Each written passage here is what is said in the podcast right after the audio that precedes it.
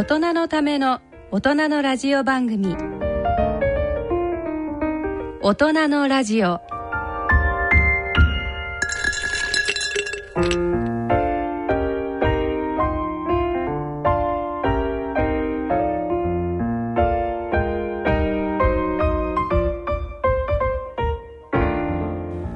大人のための大人のラジオ。第一土曜日のこの時間を進行いただきますのは慶應義塾大学医学部教授の坪田和夫さん出版プロデューサーの西澤邦弘さんメディカルプロデューサーの久保田恵里さんの3名です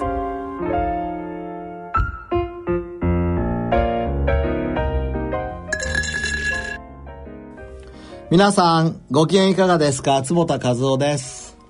ご機嫌いかがですか？西澤邦弘です。久保田恵里です。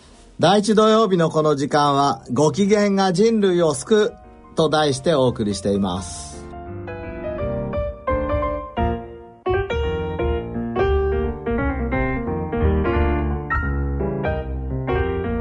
大人のための大人のラジオこの番組は野村証券ほか各社の提供でお送りします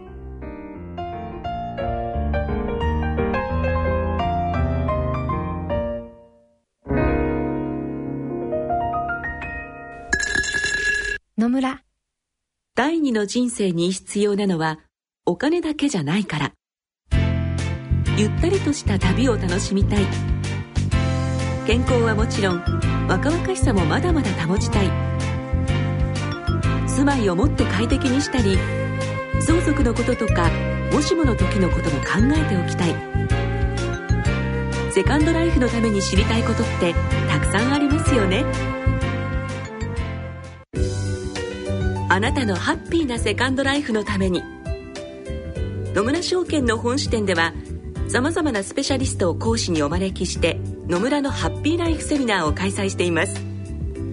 詳細はウェブで「野村のハッピーライフ」と検索してください。なお当セミナーではセミナーでご紹介する商品などの勧誘を行う場合があります。それの村に来てみよう。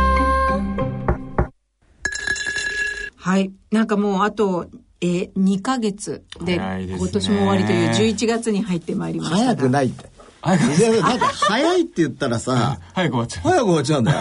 う。まだまだ。いや、ああ、10月だな。今年も充実したいい年だったな。ああ、そんとね、ここのとこまたあの、まだそう2ヶ月もあるな。あるしこの季節の移ろいを楽しもう。でしょ。あーそうですね。そうですよ。だって早いったら本当に早く終わっちゃうんだよ。だってまあね脳が決めるんだから。そうですよでもね。本当にもう忘年会の予定やら。うん、でもまああの新忘年会春と新年会は楽しみかなそうですみたいな、そうだね。クリスマスもありますからね食べ過ぎないようにはしなきゃいけない。そうですそうねですね。はいええで、ここ1ヶ月だと、例えば、ノーベル賞、物理学賞3名受賞したりとか。ブルーライトね。素ブルー晴らしライトいですよ。ねあの、中村修二先生には去年、えあの、第1回あ国際ブルーライト学会やった時、実はご招待して講演いただこうと思ったんですけど、あ残念ながらね、えーいらっしゃらなかったので第2回の講演はぜひいらしていただきたいなと思っております。なんかあれですねあの私たち的に言うとあのもちろんブルーライト、素晴らしいんですけど、ん。なんかこうあの、えー夜のブルーライト問題を、なんとかしてほしい感じが。そうですね。確かにね、夜のブルーライトあるから、えそれを解決しながら、でもブルーライトは明らかにね、エネ,、ええ。エネルギーセービングですし、ーそうですね。あのね最近あのうちの会社のオフィスがですね全部 LED の照明になったんですよ、そしたらこう仕事してるやつらから眩しいっていう意見が出て、そしたらですね紙巻きつけてるんですよ、うん。普通の。それってブルーライトをこう遮ることになるんですかね？少し遮るかもね。ああじゃあ一応巻かないよりか巻いた方がいいんですね、やっぱりね。え、紙をどこにもこうねあの ライトの周りにこうぐるんって巻いててだからこうずーっとフラ見渡すとブルーンブラーンってぶら下がった紙がねずーっとつながっててあのー異様な光景なんですどういうことかっていうと、はい。紙とかは超波長側は通るんですよ。ええでも単波長側はあんまり通らないあ、。そこで反射してみたいうな。だからいいです。なるほどなるほど。なんかだいだいぶこう手作り感が満載だと思ったんですけど、いいですね、やっぱね、それでね。わかりました、ありがとうございます。いや、それからさ、あのね、こういうブルーライトカット、PC メガネとか。そうですね。そうですね。いいと思う。ええですねそうですね。うん、じゃあ紙で巻くか PC メガネ PC メガネ。素晴らしい。はい。えっ、と、今回ですね、メールが届いております。えっ、と、女性の方でお気楽極楽様からいただきました。ね。はい、えっ、と、ご紹介します。ご機嫌なニュースをネットで探しておりましたら、この番組にたどり着きました。坪田先生のご機嫌が人類を救うというフレーズが素敵です。えー先日、ご機嫌なニュースばかりを集めているサイトに、あなたの周りにいる幸せそうな人に共通している10のことという記事がありました。あで、まあ、10のことがいろいろ例挙されてあるんですけど、まあ、この番組のご出演者の皆あさんは、かなりの項目で該当しておられるのではないでしょうか。これからもご機嫌で幸せな人がご出演しておられる大人のラジオに期待しています。ということで。はい。あ、ありがとうございます。はい。でも本当にこれ10項目あえてね、ちょっと長いので言わないですけど、ええあの一番目は、ありのままにですね。周りの人の成功も喜ぶ。ぶ。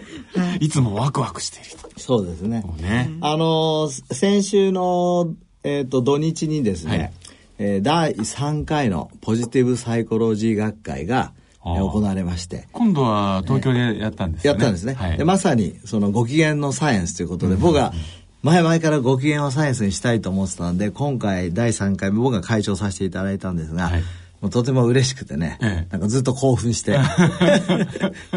過ごしました。どんな、こう、スピーカーの方が来られたんですか？えっとね、はい。えーいっぱい、あの、こうやりました。例えば、ええ前日のワークショップでは、はい。あの、うちの会長のね、えー理事長。理事長。理事長の大野先生大野先生。豊先先生。生が、あの、いわゆる、な認知行動療法とは何かと。認知を変えることによって自分の行動を変えていく。で、それが自分のそのクオリティブライフを上げていくっていう。うえー実際にこう、あの、質問票みたいのをいただいて。面白いですよ。例えば僕がね、ええええあの、西澤さんにメールを送るじゃない。はい。でメールが返ってこないと。うん。で、事実は返ってこないじゃない。うん。でもそれを、あ、俺は嫌われているとか、ね。あどう考えるかとそうそうそうあーそう。ね、ええなんだ俺は、お前、あ、俺を無視している。これ怒り。えあーー嫌われてる、なんか自己嫌悪ええとか、ええあの、そういうし解釈する人すんごいいっぱいいるんだ。特に子供とか。ああ、でしょうね。な何々ちゃんが私に返事くれなうん、だ。ってそれでいじめが起こったり、なんか自殺が起こったりしてますもんね。そこ？を、えええっ、と、実際に、ええじゃあメール、あの、起きた時に、そういう返事が来ない時に、じゃあどのぐらいの確率でええ起きてんのかと。あの、例えばメールが届いてません。うん。機械が壊れてました。うん間違って消しちゃってしまいました。うんその日は、例えばたまたま発熱して寝ててメール見てませんとか。はいはい。そういう、まあいろいろありますよねそうそう、そういう想像力を豊かにして認知を変える。うんうんうん事実は変えないけど、認知を変えることによって、うんうんうん今度自分の行動、当然変わりますよね。うん。それの講習会ね、3時間半、僕も、あの、勉強になりました。今のメールの話ですけど、まあ、いろんなこと考えるじゃないですか。で、まあ、いろんなこと考えちゃうと思うんですけど、その認知行動療法的に言うと、んどうアクションすればいいんですか？来なかったら。メールが来なかったら。そういうお話はあったんですか、えっと、例えばじゃあ、もしそれで、もうメールが来ない。来ないもう西澤さん私嫌いなんだと思って、こう、悲しくなったりとか、うん西澤さんって嫌なやつだって、こう、怒りになっちゃったり。うんそういう、こう、ネガティブ感情が起きているのであれば、うんまあ、そういう違う方法も考えて、で、その状況に対してどういう対応をするか。例えば、もう一回メールを送ってみるとか。そうだね。そう。え、じゃあその前にね、ええあの、えっ、と、容姿があるんですよ。はいそう。だから、えっ、と、認知行動療法の、ええ。っ、と、なんていうのかな。例えばメールが来ない。いや事実、ファクトは何かっていうのをまず、隠す。あなるほど。だから、うん。ファクト、メールが来ないってうん来ない。いうか、はい。っていうかじゃん。ええ。そうすると、例えば今自分は無視されてるっていうのは認知じゃない。そうですね。じゃあ認知に他にどういう可能性があるのかをリスト化していくわけ。それは、あの、そのうち自動的にできちゃうんだけど、最初慣れてない人ははいはいはい、特にネガティブなことしか考えられない人はう、ん。そうやってリストして、あ、ファクトはただ単にメールが来なかっただけうんうでん、その理由とか認知はこんだけのバラエティがあって、うん。っていうところから、今、久保さんが言ったみたいに、じゃあアクションを起こそうと。ああ、なるほどね。うん。だから普通に電話して聞いてみるとか、んもう一回メール書いてみるとか。あなんかそういうあの自分の考え方の癖とかっていうのを理解して次の行動を起こすと。で認知を変えて行動を変えることによって、うんそれの積み重ねによって、ええどんどん人は変わっていけるっていう素晴らしいですよ、これ、うんそう、でもそのあたり、本当にあの、広島大の岡野先生とかが、はいえっ、と、ファンクショナル MRI で本当にどう変わるかとか、あネガティブなことを。脳脳を見てるわけですね。そうそう。脳の動きを。ええで、認知行動療法でやった場合に、ええっ、と、その、1年間ぐらいでどう変わるかっていうのを研究されたりして。それからあの特別講演にね、ええ。ジェームス・コーンっていうね、はい。あのバーンジジュニア大学の精神科の教授がいるんだけど、えこの先生面白いのよ。本当に面白い。どんなお話がえ？聞けたあのんでしょうか？この先生ね、はい。あの西田さんも知ってると思うけど、ええ。すごく有名なハンドホールディングって手を握る。研究してて、あのそのあれですね、こう、あの、親しい人に握られた時と、そうそうじゃない人に握られた時にどう違うかそうそれでちょっっと、あのー痛みをちょっとした痛み、ええとかその例えば交通事故のすごく、なんていうのもう本当に心が痛むようなうん写真を見せた時に、ええ。どのぐらい不安に感じるかとか、ああ。そいういう手を握った状態でそういうふうにこうするわけですよね。そうそうそう。そうそう、はいはい。でなんか不安が起きた時にええ。手を握られてる、うんその愛する人に手を握られてると非常に安心する、ええ全然関係ない人に握られてても、うんちょっと安心そうですよね。ええな、な、握られてないのが一番不安になる。うんでももっと面白い。最近出ましたって、それ出てきたの。え離婚直前のカップルは、手を握ってると悪化するんだ。でもよくそんな人たち連れてきたなと。ですよね。うん。それ脳の、まあ、ファンクション MRI とかを調べて、じゃあどうしてそういうことが起きるのかというセオリー、これがまた面白いんだよ。え。どう、どうして？どうしてなんですか？そうそうそう。だからさ、例えば不安というものが起きるときに、はいえー例えば手を握るというのは、それを抑えているのか。うんうんうんうん。抑えてるとしたら、うんうん。脳の中のね、特にこういう前頭葉ええの活動がええ。抑えられるはずじゃない。ええ。とか。うんうん。そういううことをやって、ええ。だからまた、ふあの、いや、これは、あの、い痛痛くなくて、ただ見てるだけだから大丈夫なんだよって言って、説明するんだったら今度は、前頭葉が活性化するわけじゃない。でうんうんうん、そういうことをやっていくと、ええすごく面白いことが分かってきて、あーその不安が起きた時にええ、人間っていうのはええ、もうありとあらゆる可能性を考えるんだって。はあ、じゃあ結構あた、不安不安があると頭が良くなる可能性が。あ、そあ面白い、面白い、面白い、面白い。そういうこと、そういうこと。ええあ不安があった時に、ええ例えば、えー、なんか交通事故があった時に、はいはいあ、交通事故が今起きるかもしれないとか、私の子供に起きてるかもしれないとか、今この時ね、うんあの、私が帰ろうとする車のタイヤが腫れすぐめ、いろんなことを考える。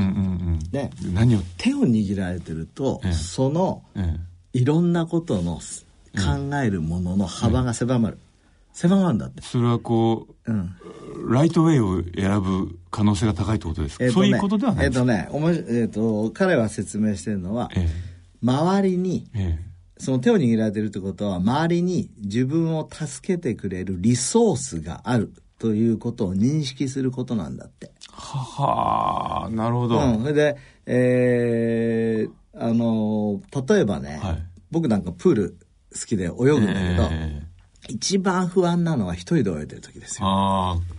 怖いですね、確かにね。だってそうでしょ夜中のプールで一人で泳いでる。怖いでしょうね。怖いです、怖いです。それから次、知らない人でもええそこに泳いでてくれたら、ちなんかょっと不安が取り除けませんそうね、ジェイソンとかじゃない限りも、のストーリー覗かれると思います。大丈夫でしょ？大丈夫。そうそう。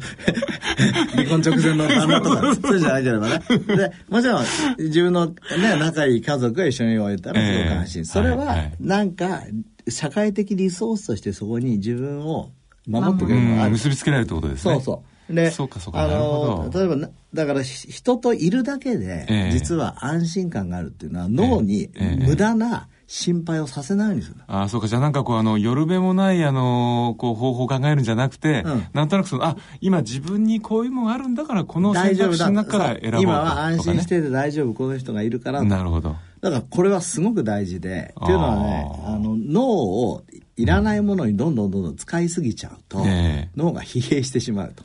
そうか、じゃあやっぱりあの、あんまり頭良くなるわけでもなくて、ん。す疲れてまあ今度はだからちょっと、ちょっとやんないいかもしれないけど、ちょっといいんですね。はいはい。でも、毎日40キロマラソンしてたらダメじゃない？はいそうですね ?5 キロぐらいならいいけど、はいっていうのと一緒ですよ。ああ、やっぱホルミシスな感じですね。ちょっとのこう不安で、あの、その確かな不安という感じが、そうそう。いいんですかね。それでね、あの、グループの、そはの、助け合う画像ですごく面白かったのはね、うんうんうん。あの、オストリッチっていうダ鳥、チョウ？あはいはい。ダチョウか。ええ。ダチョウが、こう、いるいご飯を食べる。ダチョウってこう、首を高く上げて、あの、首も長いし、足も長いうんし、で、周りを見て、ええ虎とかに襲われないかこう見てるわけ。うん、キョロキョロしてます。よね。でもご飯食べるときは下を向かなきゃいけないわけ。うんで、下向いた瞬間っていうのは、えもし敵から襲われたら、一番無防備なわかんないや。ええとか2匹でいると、ええ1匹が下を向いても、1匹は周りを見てるわけじゃない。ははでもその時はまだ180度しか見えない。うんうんうんでも3匹でいると、うん4匹でいるとっていると、ええ自分が食べてる時に誰かが見てくれてて、え虎を見つけてくれたらみんなで逃げていくと。えへえ、オスリッチってそういうもう習性があるんですか？そういう習性なんだって。だから人間も、ええだからこうやって人、人と一緒にいること自体がもう安心なんだ。なるほど。でもなんか今の話い話ですね。こう、例えばほら、ろくでもないやつと一緒にいたら、こいつだけ全部食べちゃって、見てるうちに。ねそうそうそう、それあえ、だからちゃんとやっぱこう、仲間のあと3人のことを考えて、この人ご飯食べてるわけじゃないですか。そうそう西澤さんがこう下を向くと殻みたいな。そう、ええとか言ってね。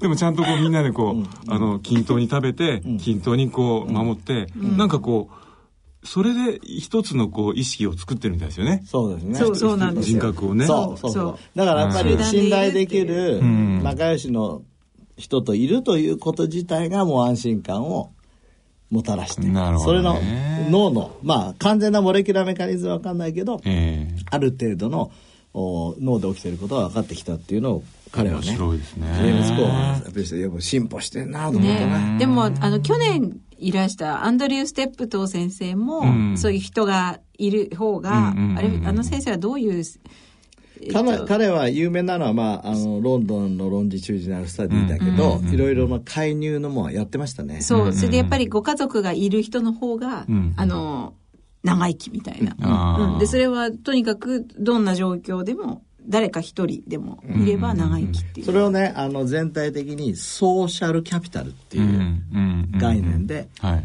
言ってます。ああ、その、それはこう、この人がいてくれるなって思える人がいるっていうことをソーシャルキャピタルだとから、あのーまあ、生、生命のというか人類もそうかもしれない。ええ。あの、健康で長寿で長生きすることが、まあ、一つのね、うんえー大大切なことだとしたら、うん。お金を持ってるということも、うんうんまあ、一つ確率を高めますよね。ええ。いい医療を得られると。か。はい。でも、いい友達を持ってるとか、うんうんいい関係を持ってるとか、そういうソーシャルキャピタル、うんそれから知識でさえも、はい。い、や今言った、今僕が言ったような、うんうん人がいると安心するんだっていうような知識でさえもうん非常に大事だっていうことをなるほど彼は言ってるね。そういえば確かあれですよね、その女性の音楽はあの寿命が長い一つの要因に、そのやはりこうあ生まれて自分の娘に生まれてくる赤ちゃんに対してこの人がまた関与してこう育児を、ま、あの教えるとか、んつい次世代を育てるためにやあの必要とされてるからうん。自然にまあ両方でそういうこう意識があるから長生きなんじゃないかっていう人いますよね。あそういう説もありますよね。うん、だからそういう意味では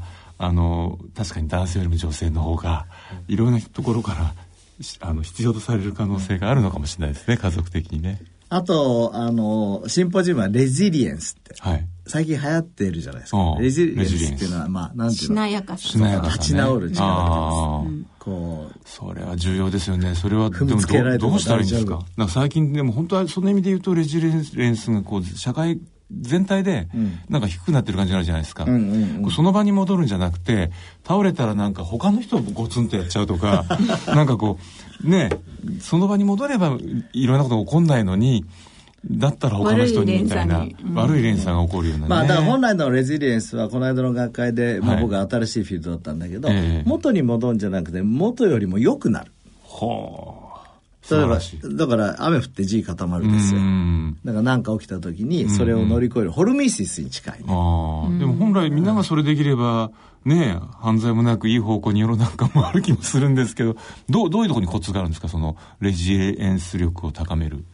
あのさまざまな研究があの出てましたけど、はい。えっと一般的に言われている、ん。例えば健康に言われている良い食事をちゃんとする、あね、当たり前だけど、はい。でもニューロトランスミッターがしっかりしてないと、うん。レジデンスがないんですよ、はい。それからちゃんと運動する。それからやっぱりご機嫌に生きる、うん。こういうような今いわゆるアンチエイジングって言ってたものが、うん。実はレジデンスにもいい なるほど。っていうことになってもう本当にそこはあの先生方のご研究されてるベーシックなことを、うんがちゃんとそれぞれができていればうん。高くなる、結構高くなる。ほどね、でもそうですよね、うん。まあ、逆に言うと人ってなんか確かにどっかがこうい著しく欠乏しても、他にみんな影響出ますもんねね。本当ですよね。うん。ね、最近は本当に食事とうつの関係とか、うん。結構いろんなのあります。そうですよね、で来年はあの2015年11月にですね、はい。あの慶応大学の精神科の三村正あ美先生が、村先生ええ。あの会長でええ。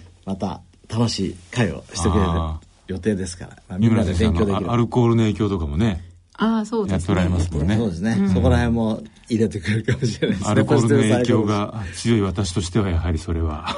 ドキドキドキ。し ああとあの運転の話とかでですね。こうあの工事。ね。そう。あの、はい運転には、えー、といわゆる工事脳機能が重要、ええ。実は僕たち眼科もやってるんですよ。あそれやっぱり見え見え方が悪かったら、あまあそうですよ。危ないですもんね。危ないでしょ、ええ。でつい最近うちからもそのちょっと緑内障で視野が狭くなると、やっぱ交通事故を起こしやすいとか、あああとドライアイで実用視力が少し下がると、ええ普通の視力は良くても、まあ、少し事故を起こしやすい傾向にあるとかね、うん。そういうことが分かってきたので、えーまあ、三村先生のとことね精神科と眼科が組んで、なんか安全な交通、えー運転というものにも提唱したいな、そうですね。まあだから本当にその実際のそういうこう作業のこともあるだろうし、おそらくそのポジティブさみたいなものにもそのやはりこう視野なんかもね、すごく関係するんでしょうから。ね楽しみですね。そうですね。はい。はいということで、えー大人のための大人のラジオ進めてまいります。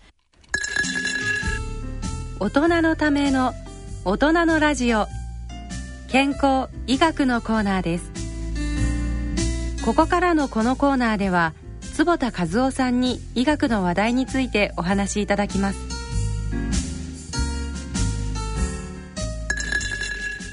はい。えーと、では、健康医学のコーナーです。えーと、今回は、なんかこう、まつげをテーマにお話ができればと。はいあのーなんつってもこう、日本初かつ唯一っていろんなところに書かれてましたけど、医療用まつげ育毛剤って結構、まあ、ある意味驚きというか、まあ、いわゆるこうあの一時期ね日本でも持ったの生活改善薬を認可して、えー違う医療を作っていこうじゃないかってありましたけど意外にそんなに認められてないですよね。そうですね、うん、その中でまつげかよりによってみたいな。すごいなと思ったんですけど先生こうどうですか？その、ええ。ええ。これねまもともとははい。緑内障の薬だったんですそうですよね、うん。はい。で緑内障の薬だったんだけど、ええ。みんなまつげが伸びちゃうっていう副作用っていうかまあ気づいた人がいて、えでそれでアメリカでこれ治験が行われて、はい。えー認可になって、えええー日本でも今回初めて、えええー認可になったの。そうかなんかみんなじゃああれですかねこうあの先生方が、ええ眼科の先生方が、ええこう緑内障のお方々見ていて、えあれなんか目が素敵って。長いってね。なんか、うちに来た時、最初に来た時よりも、うん。目が素敵になったって思ったんですかね。だってあの気配薬のさミノキシジルだって、ええ。あれもともと高血圧かなんかですそうでよね。そうですよね。開発されてたのが、ええ。なったじゃないですか、うん。そうやって、まあ、セレンディピティっていうんですか、ええ。偶然でできる薬ってありますよね。あれだってそうですよね、ED の。そうですよね。薬ねバイアグラだってね。だから基本的にやっぱそういうこうあの先生方がまさにこう患者さんを見見ながら、ええこうおっって思うこうことが次のこう薬の違う作用につながっていってるところですよね。そうですね。すごい場にいますよね先生方ね。やっぱり。であとその、うん。緑内障の方だと片目だけがそそのお薬さしてる方とかだと結構私あ一回そう、ええ。あのお目にかかったことあるんだよ、ええ。あの明らかに目の印象がなんか違くて、えなんか右目濃いですねみたいな感じのお話をしたら、うん。いや実は緑内障でお薬さしててっていう男性の方に昔お目にかかったことあって。であああれがその今あのこれがあのまつげ育毛剤としてええ。研究中だっていうのもしてたので、あこのことかと思ったのを覚えてます。あというお話をですね今あの久保田さんの目を見つめながら伺っててですね。久久保田さんまつげ長いんですよね。そうなんです。なんかお人形さんみたいにまつげが長いんですけどどうもそれには秘密があるというなんか まあここでもね何度かご紹介しましたけど久保田さんがやられてるあのさらにあアイシャンのアイシャンプーも、ええ。クラこのこのままつげの治療薬はクラッシュビスタっていうね、はい。これおお薬なんです、ね、これお薬ですよね。これ名前名前。あそうお薬、うんお薬アラガン社っていうのを出してでするんだけど。からこれはあの眼科の先生のとこにとか行かないとそうそう。ですよね。南山クリニックでもね、ええ。結構需要があっていらっしゃると。ち使ってますなみにこれは眼科じゃないとダメなんですか？そのクラッシュビスタあれどうなんだろうね。でも一応眼科の先生たちにまずちゃんと使ってもらおうというですよね。ふうになってると思います、ねもともとがその目のお薬だから。あのそうそれでここの中でもさアイシャンプーって前話出たと思うんですが、今度あの久保さんのところから、はい。えーなんていう名前でしたっあけはい。えっ、とアイシャンプーロングというロング？えロング缶ではないんですけど、うん。あのまつげが長くなるといいなという成分を入れたものがシャンプーシャンプーの中にまつげ身長因子が入ってるために、えで久保さんこうやってまつげが伸びて。ますえでもその元々のアイシャンプーをなんか使ってるだけでも、まつげがうん。なんか伸びちゃうって話なんかされてましたそうよね、そうでそれをだからさらに、ええ。それにあの成分をねええ。入れて伸ばすようにしようっていうのが考える、そうですね。でそれはその理屈としてはまず最初の初代アイシャンプーはこれはなぜアイシャンプー使ってることでまつげが伸びるそうです。ことになってるんです。かあの最初のアイシャンプーはええ。その作った時にはそのまつげが伸びるっていうのをそこまで思って実はなくて、うん。まつげの根元にある はい。マイボーム線っていうところをこう、えー、きれいにして、はい。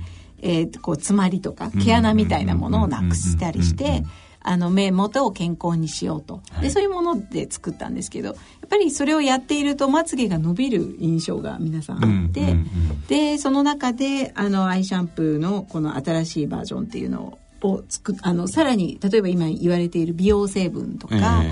あとこれはあのビタミン D とかっていうのえを入れるとさらに伸びるんではないかとええ。いうことで2ヶ月間あの実験をこの開発中にいたしまして。あそれは坪田先生がされたんですか？そのこれはね戸田先生って南山クリニックはいはいの先生。がやってくれて、はいはい。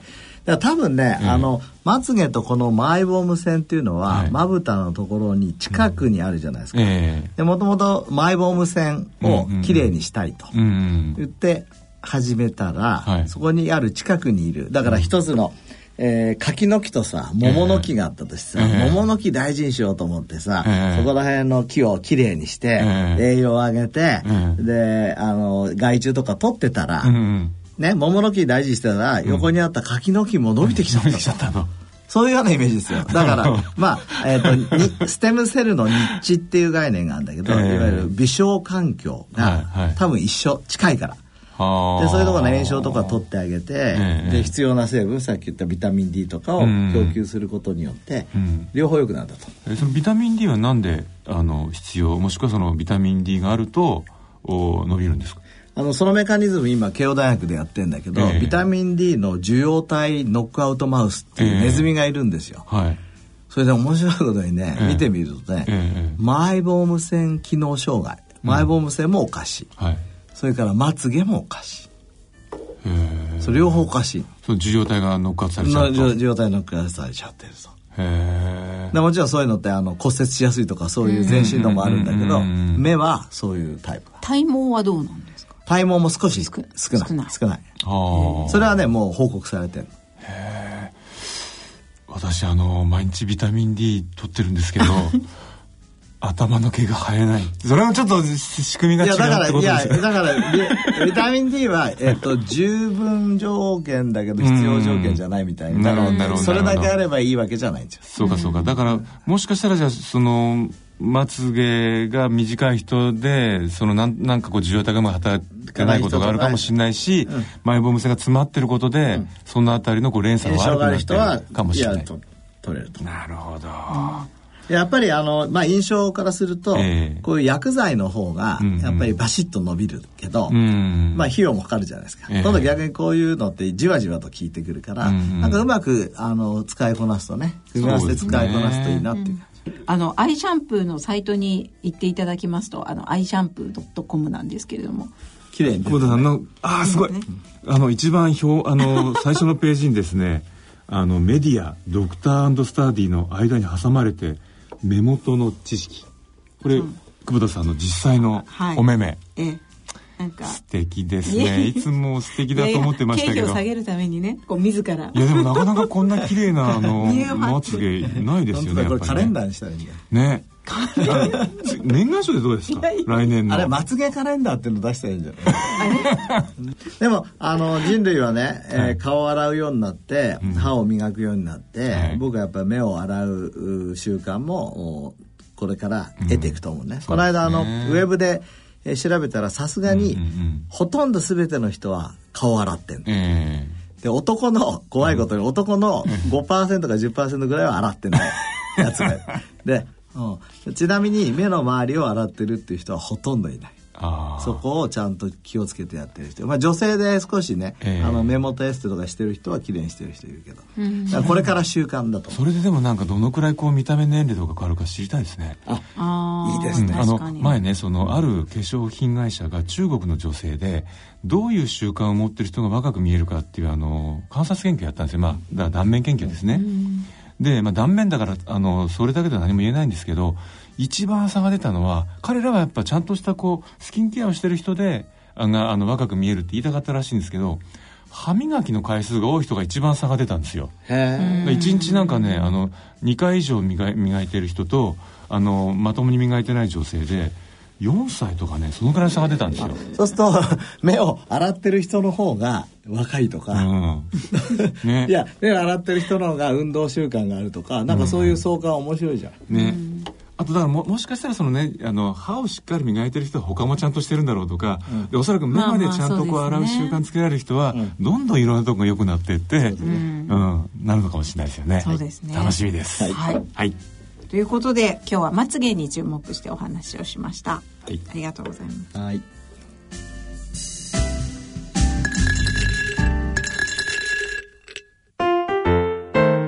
大人のための大人のラジオ。スポーツのコーナーですはい、えースポーツのコーナーです。今回はプロスキーヤーであり、登山家であり、そして医学博士であり、あと神解説としても知られる三浦豪太さんとお電話がつながっております。ゴーちゃんこんにちはこんにちは、三浦豪太です。ご無沙汰していますお元気ですか？あ、元気です、坪田先生。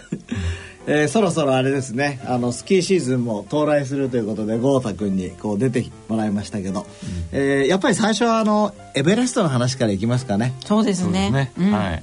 あの、本当に、あの、えっ、と、三浦ドルフィンズの、あの、豪太くんの、あの、ホームページとかでも、今でも写真を見ると感動するんですけれども、あの、もちろん、あの、お父様が、すごい、あのいろんなリスクを抱えて登られたこともすごかったけれども、はい。それをサポートしながらこうきっと豪太君がいろいろこうやってきたことも食事とか運動とかあと精神面とか、はい。なんかそういうことがあったかなと思うんですけれど、はい。そのあたりのお話とかも聞かせていただけますか、あの、まあも私、はい。あの日経の人間なんですけども、はい。あのはい毎週あの豪太さんがあのお日経新聞の夕刊にね書かれてるあのコラム拝見してますけども、そのこのエベレスト登山に関してもあのとにかく完全に安全な状態を作らないといけないんだっていうねそこのあたりのこうあのまたお話なんかも非常に面白かったので、はい、はいあ。のちょっとそこら辺をぜひお聞かせいただければと思います。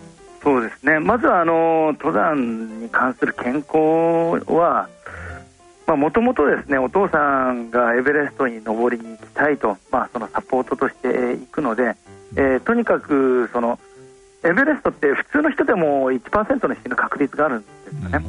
あの、現在、その、統計的に見ると1%。1%ってでかいよね。結構でかいです。あの、水泳なんかは10万人に、えー1人ぐらいなんですよ。うん。はい。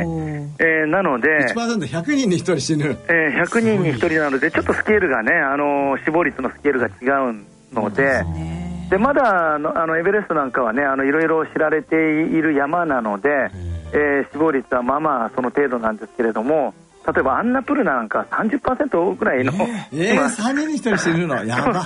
それはあの結構ねあの極端な例なんですじゃあアけれどもンチエイジング的にはやっぱ近づかない方がいいですね、まあ。インフルエンザだってすもう少し低いですよね。もうそうだ。いや、はい。それはすごい。あのなのでまずはあの一般の人でも1%の死ぬ確率があるんだったらもっと健康じゃなきゃいけないということになるのでなるほど。でやっぱりあの有酸素能力的にお父さんの年齢があのエベレストの山頂に立ってマスクを外したとすると、まあ、突然お父さんのその体力レベルが150歳ぐらいになっちゃうんですよね。まあ、ももちろんその150歳のデータなんてないんですけれども、あの VO2 マックスがもう本当ね、えー6とか7になっちゃうんですよ、もう。はい。えー通常の80歳の高齢者の方って30ぐらいあるんですけど、やっぱり、ね極端に低くなってしまうので、まあ、あのそのためにも通常からまあ体力を上げておくってことが重要なのと、うーんやっぱりエベレストに行くという一つの大きな目標が、まあ、お父さんを健康にさせてるんじゃないかなと思いますね。僕はあの一番感動したのこの間あの、えーね、お父さんとお話しさせていただいた時にほら心房細動があったでしょ？はい、はい。で何回も戻ってきちゃってなんか7回ぐらい手術したってそれ本当なんですか、そうですね。7回今もうすでにしてて8回目来月やるかやらないかって話でね。それってすごいですよね、そうですね。あのあのはい。うちの母も80歳超えてて心房細動で、はい。やっぱり三浦さんがねそういうことやってるから、えー本当に考えようかと思ってるぐらいなんですが、はいはいはい。やっぱり7回もやるって本当にすごい。あのー心房細動は、まあ、あの最初だけだったんですけどもその次は、まあ、心房頻迫って言って、えーちょっとねあの脈が速くなってしまううもので、まあ、これも高所に行ったら結構ね、あのー不利になってしまう状況を作ってしまうから、まあ、これを、まあ、どうどうにか退治しようと思って、まあ、でもですね、あのーお父さんのお心臓もお父さん自身もすごい頑固なので、えー両方ともなかなか変わろうとしなくてね。はい。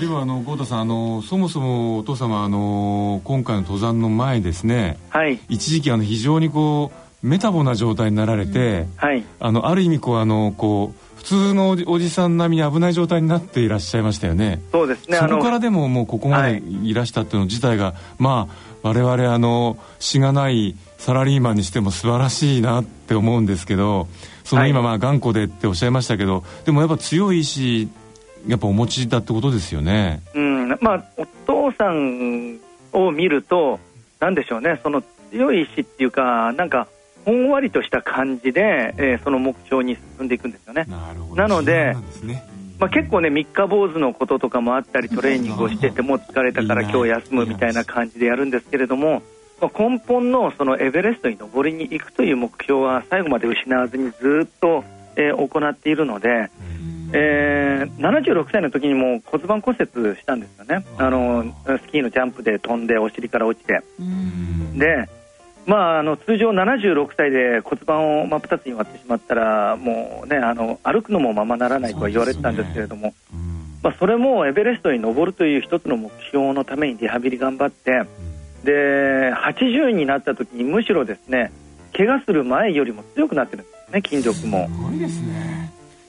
さっきのレジリエンスのお話い。やすごいですよ、だって例えば心房細動ねあの80歳超えてると手術してくださいって言うといやリスクがあるからダメだって言われちゃうわけ病院で、あーはい。でもちろんリスクだを取ったわけじゃない。だけどあのね今豪太君が言ったようにそれをやったことによってそれからエベレストに行こうとした結果としては健康だったわけですよね、そうですね、リスクはい。まあ、ある程度リスクを取って健康になるホルミーシスだ、ですよね。ねはい。そのリハビリっていうのはどんなことをされてたんですか具体的に、えー、とリハビリは主にですねあの骨盤の周りのあのあ筋肉群を、まあ、回復させると、えーいうことが主だったんですけれども、うん。まあ、ある程度まで行って回復したと思ったらお父さんも勝手にあの重い荷物持って、えー山に入ったり、自転車に乗ったり本当はねあの骨盤骨折したら自転車乗っちゃいけないっていうのに1日あの100キロとか、ね、自転車乗ったりしてたんで。はい、あのなかなかその お父さんのオリジナリティのあふれるトレーニングっていうのは まあ、あの一般的に進められるかどうかわかんないけれども、あのーお父さん的には、まあ、自分のやりたいものにまっしぐらいに青春真っ只中で向かってましたね。そのスポーツマンとまた一般の人っていうのもこう色と見比べてらっしゃると思うんですけど、はい、そういう視点からしてそのお父様のその76歳児のこう身体能力はい、はやはり普通の76歳の方とは全然違ったんですか？そうですね、あの筋力に関しても、あの40代とかね、あのうん今、ね、実年齢の40歳ぐらい若い状態だったんですけども。やっぱり、超若いですね。むしろ豪太さんと同い年じゃないですか。そうですね、あのむしろあの強か強くなったのは、あの怪我の後からで、うん。あのー最後に測ったその体力測定の値見てみると結構ね呆れるぐらい強いんですよ、へあのー背筋力なんか148キロあるんですよね。すごい。ーすごすぎて私の理解が。すごい。あのは二十歳代の平均が多分143とか144だから、おー。えあの二十歳代の平均よりも高いっていう、えほぼ10代の筋力。すごいです。はい、ねでもあとあのー今度ちょっと豪太さん自身のお話も聞きたいんですけど、うんね。なんかほらあのエエベレストで途中でこう脳浮腫はいうんが出た時の、私この間あのネットでずっと書かれた文章を見て本当に大変だったんだなってこう改めて思ってあれはなんか死にそうになったということで。そうですね、あのーなんでしょうかね、やっぱりあの人間の体って、えー徐々にその循化していったり、えーそういうう適切なストレスをかけていくと、それには対応しうるんですけれども、うんまあ、突然、高所で、えーしかも重い荷物を持って、えー上がってしまうと、やっぱり、えーダメになるってことがよく分かりましたね。あの8000メートル以上って、もう本当はあの一般的にはデスゾーンって呼ばれているんですよ。あの気圧が3分の1になって、うん。まあ本当にね体に酸素が取りにく取り込みにくい状況になって、まあ、そんなところで、えーちょっと無理をしてしまって、うん。えーはい。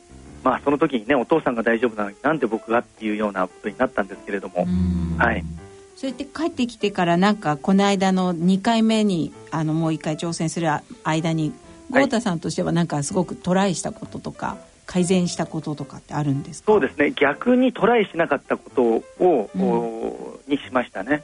あの前回はもう全部、ね、30キロ近い重りの荷物を全部自分で持ち上げるんだっていうのと、えー酸素を8000メートルまで、まあね、吸わずに行こうと思ってたんですよ。うんうん、なので、えーそれがかなりのストレスになって、えー体を壊してしまったんで、えー逆にですね、うん。今回は、まあ、シェルパにも荷物の分担してもらうあるいはお父さんの体調管理を、えー大城和恵先生っていう、えーあの山岳医の先生いるんですけれども、えー彼女に半分、えー分担してもらったんですよね。うん。えなので、えーまあ、前回分かったのは8000メートルじゃそんな多くのことができないっていうことですね。うん。で本来サポートであるんだったらサポートに徹しなきゃいけないので、えーでえーそのサポートに徹する間に自分の体調が、うん悪くなってしまったらもう元も子もないので、えー自分のその責任分担を分散しましたね。なるほど。はい、なんか、あのあれですね。今日実はあの豪太さんあのお先ほどまであの坪田先生がこの間までやられてたあのポジティブサイコロジー学会の話をしてたんですけども、はい、はい、そういうこうやはりこう社会的な資本まさにこう自分の周りにいる人たちを意識してちゃんとやるってことがその人をあの非常にこうある意味強くするというお話があったんですけど今のお話聞いてやはりせっかく周りにいるいる人たちはちゃんとお願いすることはした方がいいと。そうですね。いうことなん本当ですね。に復習しているように聞いてみました いやいやいや、はい、あの、よかったです。あの、ちゃんと、あの、そちらの方の、はい、えー方針とちゃんと合っていてよかったです。そういえばあの先日ですね、はい。あのあれ低気圧室ですか？あのお二人亡くなったああ、ええ。そうですよ、はい。あれはどうなんですか？そのやはり今いきなりな環境変化っていうのはやはり実は非常に危険だっていうお話ありましたけども、やはりあんななんかちょっとこう身近にありそうなところでも、はい。リスクは潜んでるってことなんですかね？あのですね、はい。ちょっとあんまりその、まあ、他者のことなので、えー僕は、ね、あのそういうふうに言えるうことでもないんですけれども、あの今回事故が起きたのは低気圧室なんですよね、はい。うん。あの圧力自体を低くするんですよ。で何が起きたかまだちょっとねあの僕の方もおそこまで調べてはいないんですけれども気圧が低くするということはあ外と中の気圧差が生まれてしまって、まあ、1平方メートルぐらいにもう1トンとか2トンの重さが加わってドアが開かなくなっちゃうんですよね。で標高4000メートルっていうふうに言ってるけれどももし機械の故障でそれが5000メートル6000メートルになったらえまああのー普通8000メートルの標高に行ってしまうとその人は、ね、1分しか意識保てなく5分後に死んでしまうので多分一般の人だったら5000メートルぐらいでも同じように意識を失ってしまうあるいは呼吸にえー何か問題が呼吸器に何か問題があるレベルのお標高ではあるんですね。なので僕はあの安易なその、えー低気圧室の、うん。えー宣伝文句は、うん。えー信じない方がいいと思います。あはい。あれ低気圧室ってドアは外に開くようになってんの、えっ、と外でも中でも、ええ。えー気圧を一定化させないとお急なあの気圧はあの 体に負担になるので、えー4000メートルの標高に行くのに多分15分ぐらいかかると思うんですよね。ということは出るのにまた例えばちょっとでも15分ぐらい。機械が壊れちゃって、はい。あのーうまく戻せなくなっちゃうと本当に危険ってことですね。そうですね、あの本当に、えー出られなくなるんですけれども、あの僕たちの方でもですね上圧低酸素室って言って、あの酸素の濃度だけを変えて、えー窒素だけ窒素だけ増やして酸素の濃度を減らして、まあ、あの標高の高いところをシミュレーションをするところがあるんですけれども、えーこちらの方もですねあの出入りは簡単にできるし、うん。あのートレーナーがちゃんとしっかりしてないと、おそういった今ライセンスを作っていまして、うん。そのライセンスがないと本当ねあの低酸素って今あの簡単に旅行でも行けるようなあ感じではあると思うんですが、うん。あの例えばスキューバダイビングなんかは全くもってその酸素のない世界に道具を持っていくわけじゃないですか、ええまあ、ただしそれには3日間とか4日間の講習があって、うん。えーしっかりとした知識と経験を得てから行けるんですけれどもうん。低気圧に関して同じ酸素を扱う低気圧に関しては全くそういうものが今までなかったんですすね。聞いたことないですもんね。はいはい。なので、えー僕はあの安易な温泉施設にあるう低気圧室には、えー入る前に、えー考えた方がいいですね、あれを入っいたらやこれは貴重なアドバイスですね。そうですね、はい。あのそもそもこうあの気圧の谷が変化あの過ぎ過ぎていく時、やっぱすごくやっぱ調子悪くなる人もいっぱいいるわけじゃないですか。気圧が変わる時にね、はい。普通の気候でもそうなんだからそんないきなり来たら結構ねあの準備もできないという、あいや本当貴重な話ありがとうございました、いやいやいやはいはい。えー以上スポーツのコーナーでした。えっ、と三浦豪太さんとの会話の続きはまた次回お伝えいたします。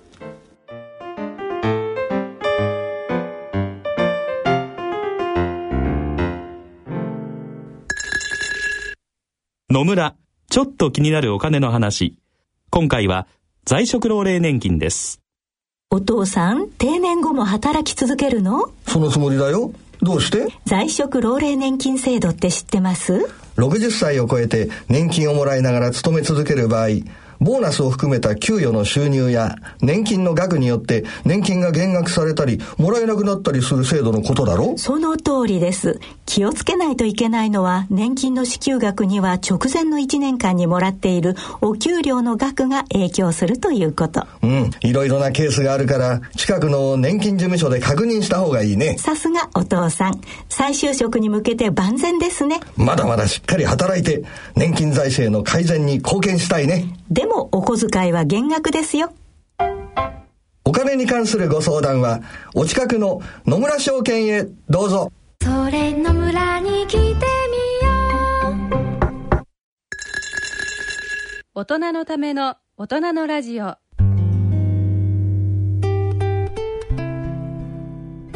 はい、えー、今回の大人のラジオはいかがでしたでしょうか？いやー面白かったですね。豪太君がね来てくれてええ励まされましたし、ええそうですね。やっぱりあのリソースソーシャルキャピタルは大切。大切ですしね。またあの豪太さんみたいにそのおじいさんお父さんがすごい方の、ん。と一緒にねまたこう極限の環境にいた時に人がどうなるかってことをね研究されてる、えーじご自身もその体験しながらやってるっていうのはねそうですね。でさ研究の元になるのがね、うん。おじいちゃんとお父さんのためにっていうのがなんかもうじんときますね、もう本当ですよね。素晴らしいソーシャルフレームワークな感じが。はい。いや私は今日聞いててだからこう自分ができないことを目標にするっていうのがすごい、ね。おじいちゃんもお父さんもいいって、うん。きっと豪太君はこうブラックホールから生還する初の生物 わかんないですけど。ね。今度は自分の体の中に人でもええブラックホールを見つけるんだと思いますよ、はい。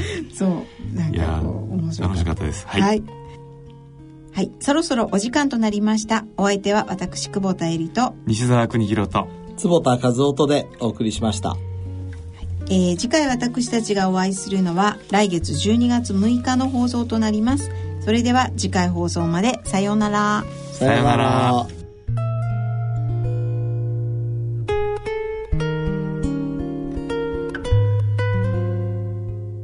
大人のための大人のラジオ。この番組は野村証券ほか各社の提供でお送りしました。